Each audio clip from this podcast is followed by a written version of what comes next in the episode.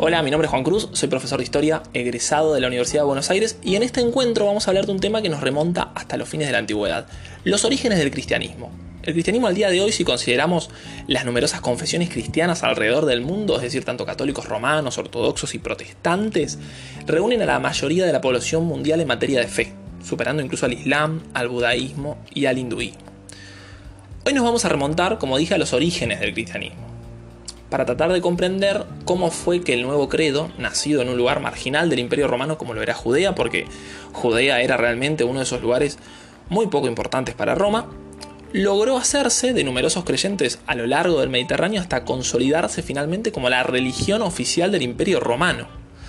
Para esto vamos a ver algunas claves que nos faciliten comprender mejor el problema. Por ejemplo, el proceso de formación de un dogma religioso independiente del judaísmo la institucionalización del cristianismo en el marco de las persecuciones religiosas que sufrían los cristianos por parte del Imperio Romano.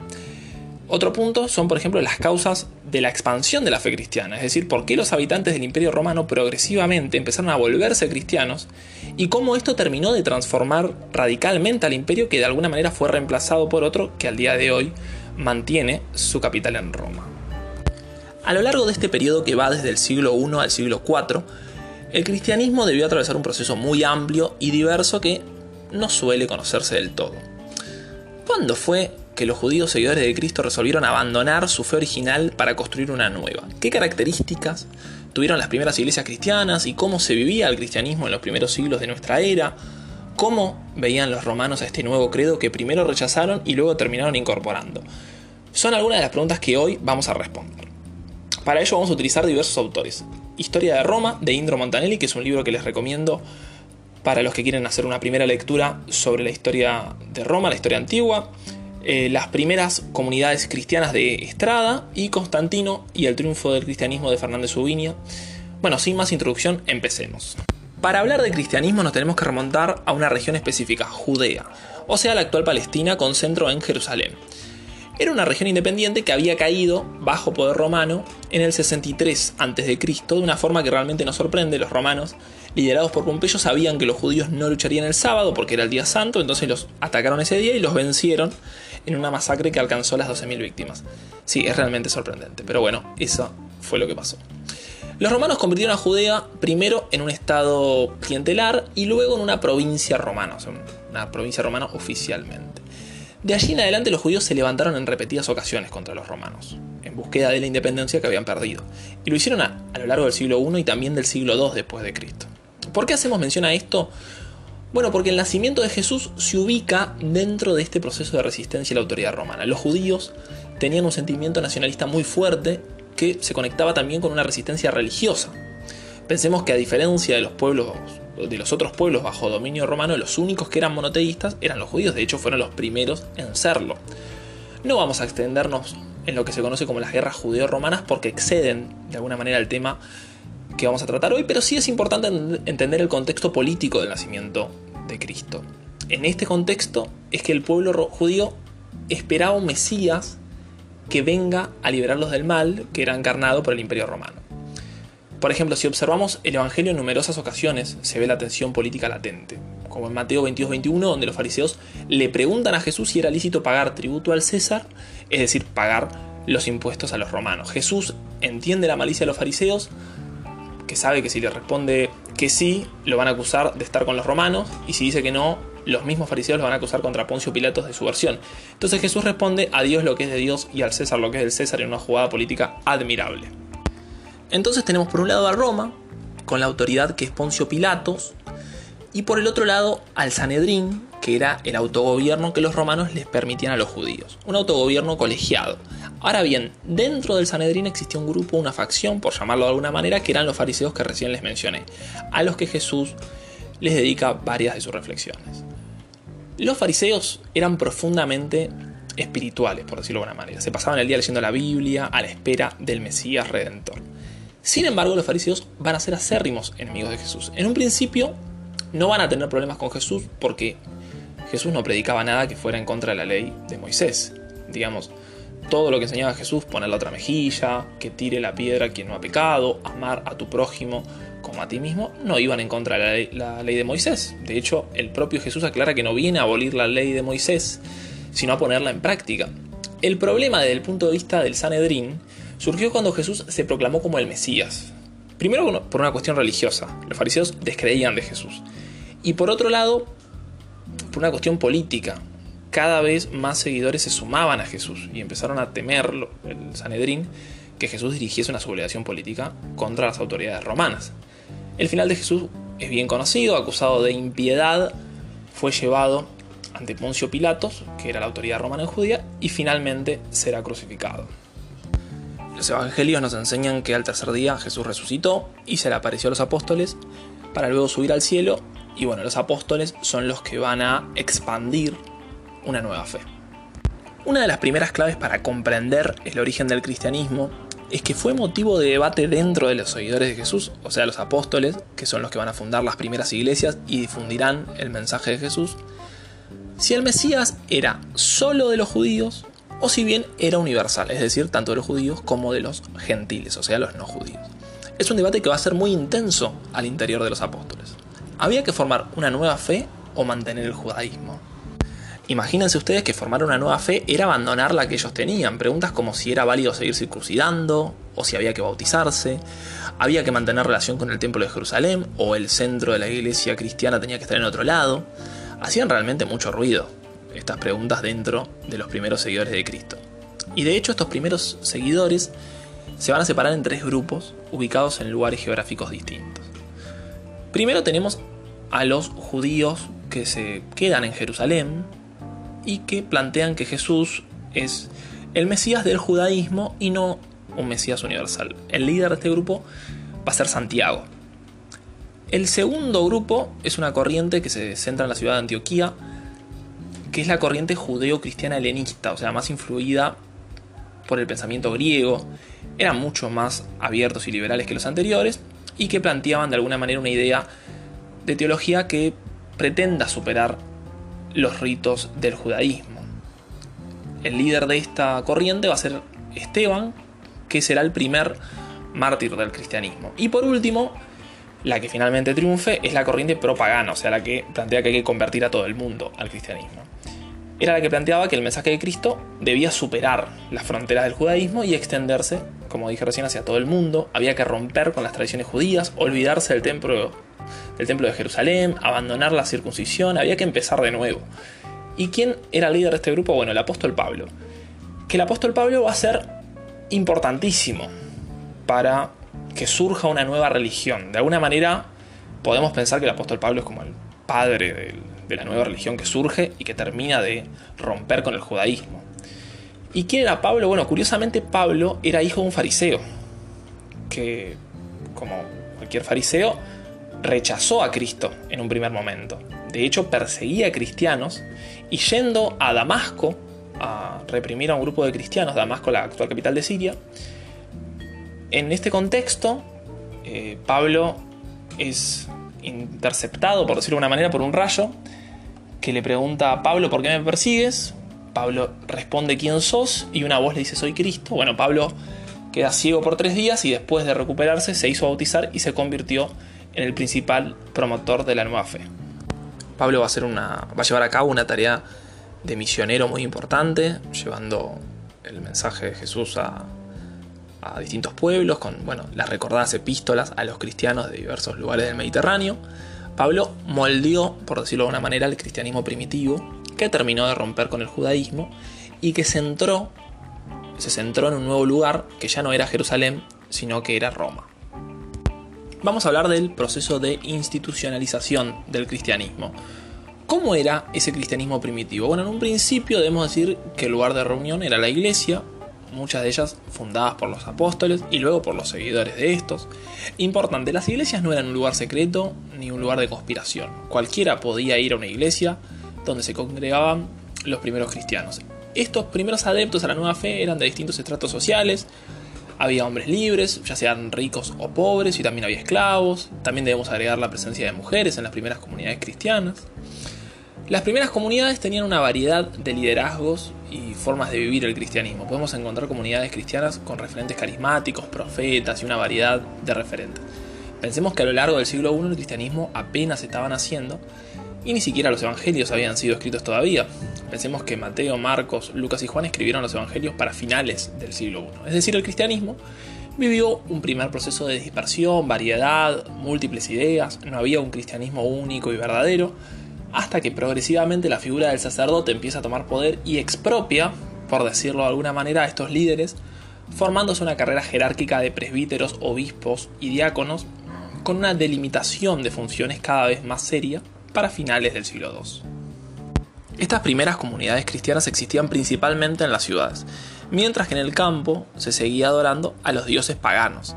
¿Por qué sucedía esta diferenciación? Bueno, el cristianismo era una idea cosmopolita y pretendía regenerar a la humanidad con nuevos valores y dogmas. Claro está que, al igual que como ocurre hoy día, las ciudades son espacios mucho más abiertos a las ideas nuevas, mucho más receptivas, a diferencia del campo que por su forma de vida mantiene las costumbres tradicionales.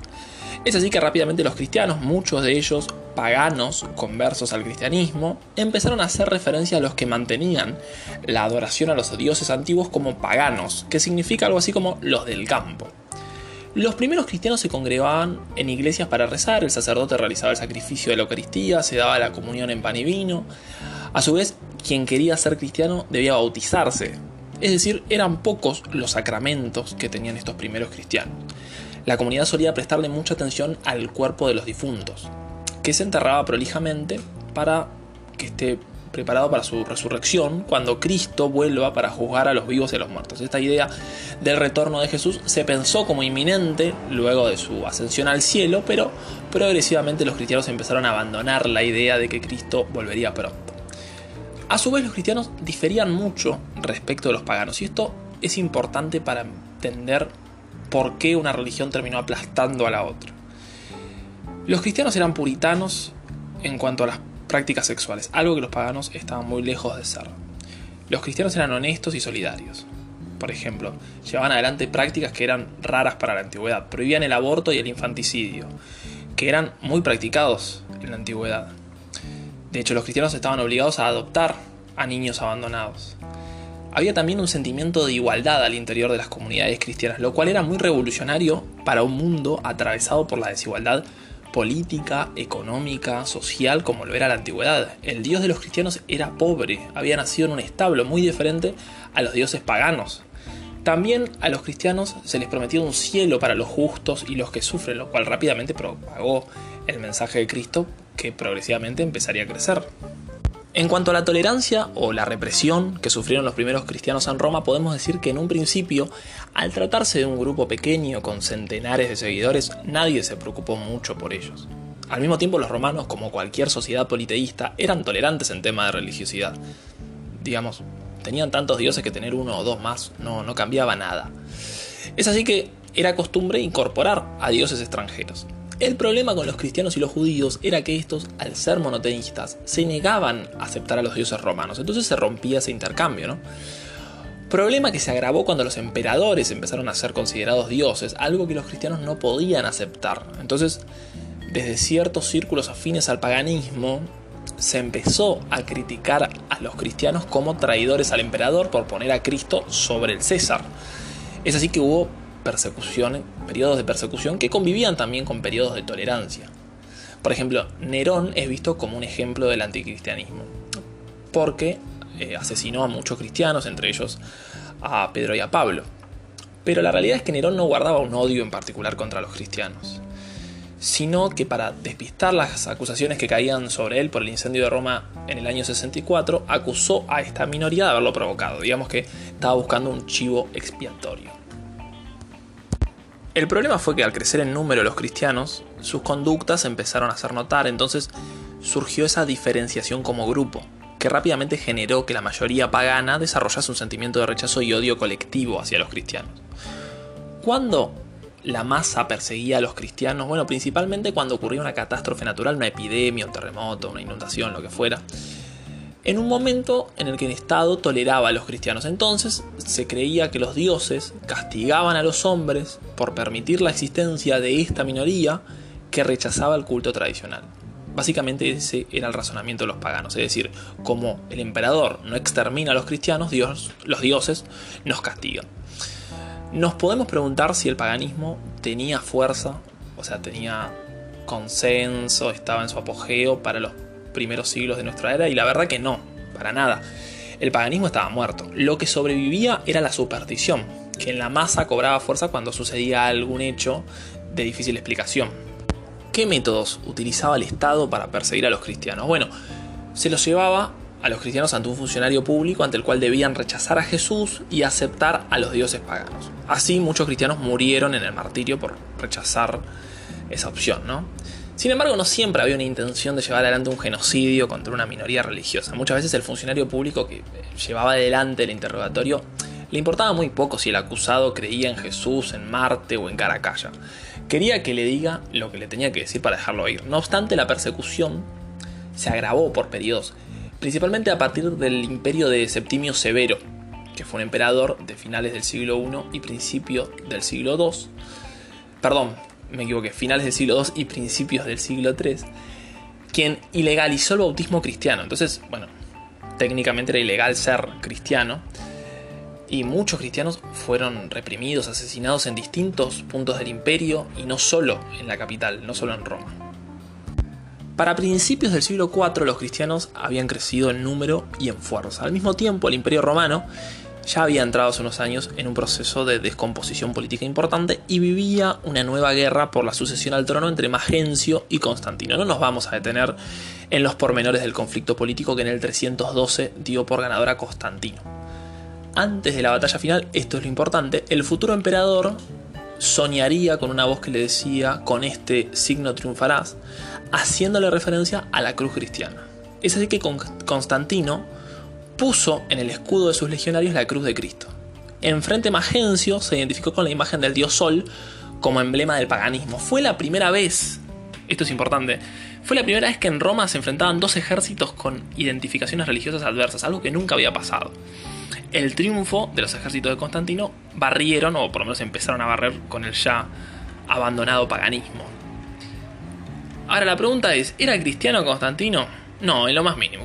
Eh, Constantino no era cristiano. Su madre, Helena, era cristiana, pero no había logrado que su hijo se convierta a la nueva fe. Constantino estaba completamente ajeno a cuestiones religiosas, que no le importaban mucho. Lo que hizo fue capitalizar políticamente un porcentaje importante de la población que rápidamente se identificó con él. Los cristianos van a recibir el edicto de tolerancia del 313, donde la iglesia se veía restituida de sus bienes y se le permitía ejercer la fe. Digamos que el cristianismo se volvía legal y rápidamente los cristianos, que habían sufrido persecuciones durante siglos, empezaron a ver al emperador casi como un enviado de Dios. Y no era para menos. Sin embargo, Constantino no se va a convertir al, cristianismo sino hasta la noche antes de morir. A partir de aquí, el vínculo entre el disgregado imperio romano y la Iglesia católica empezó a fortalecerse cada vez más. Constantino dio a los obispos la jurisdicción en sus diócesis, o sea, los obispos empezaban a recaudar impuestos y ejercer justicia, eximió de pagar impuestos a las iglesias al mismo tiempo que las reconoció como personas jurídicas, es decir, las puso en el marco de igualdad respecto a cualquier otro credo. Al mismo tiempo, que el Estado empezaba a dar funciones jurisdiccionales a los privados, un fenómeno que podemos advertir como el origen de esa transición de la antigüedad tardía al feudalismo. Constantino además presidió el concilio de Nicea del 325 con el fin de resolver ciertas cuestiones teológicas al interior del cristianismo. Sin embargo, el emperador no intervino en cuestiones teologales, reservando estas para los obispos quienes decidieron casi por unanimidad declarar herético al arrianismo, una creencia cristiana liderada por un obispo, Arrio, quien negaba la Trinidad de Dios, planteando que el Dios Padre era creador del Hijo y no la misma cosa. En Nicea se terminó de formar los dogmas centrales del catolicismo que luego se volverían la religión oficial del imperio. Un error que suele cometerse es pensar que a partir del edicto de Milán del 313 la religión católica se convirtió en la oficial del imperio, algo que en verdad se sancionó recién en el edicto de Tesalónica del 380, bajo el imperio de Teodosio I. Teodosio convirtió a la religión católica como la única legal en el imperio romano, no fue Constantino. Constantino lo que hizo fue darle un marco de legalidad, ponerla en igualdad de condiciones con otras religiones. ¿Por qué una religión minoritaria terminó reemplazando a otra que llevaba miles de años? La causa del triunfo del cristianismo se debe principalmente a una fuerza moral, renovadora de la cual el paganismo carecía Ya nadie creía en los dioses y frente a una sociedad romana atravesada por la corrupción, la avaricia, la inmoralidad, el cristianismo se volvió la mejor opción para muchos. Aunque no se fuese cristiano, por ejemplo, si uno necesitaba a alguien honesto para realizar un trabajo, elegía a un cristiano. Y sabemos que los cambios que se hacen en la vida cotidiana son difíciles de retrotraer. Bueno amigos, espero que hayan disfrutado de este encuentro y que a las certezas prevalezcan los interrogantes. Roma finalmente caería perdiendo progresivamente poder el emperador frente al obispo de la ciudad que luego emergería como un nuevo imperio. ¿Es responsable el cristianismo de la caída del imperio? ¿Qué elementos te parecieron más importantes para el triunfo de los cristianos? ¿Se equivocaban los romanos al reprimirlos? Tertuliano en el 197 escribió La sangre de los mártires es nuestra semilla el cristianismo materializó radicalmente un cambio de etapa y su componente católico, es decir, universal, le dio fuerza para atravesar las fronteras del judaísmo. Sin embargo, la visión del cristianismo como hegemónico es profundamente matizable. El paganismo perduró en las áreas rurales de Europa por muchos siglos más, por lo menos hasta el siglo XV con la Contrarreforma, donde finalmente el catolicismo que conocemos hoy día terminó de formarse. Pero claro está, eso es otra historia.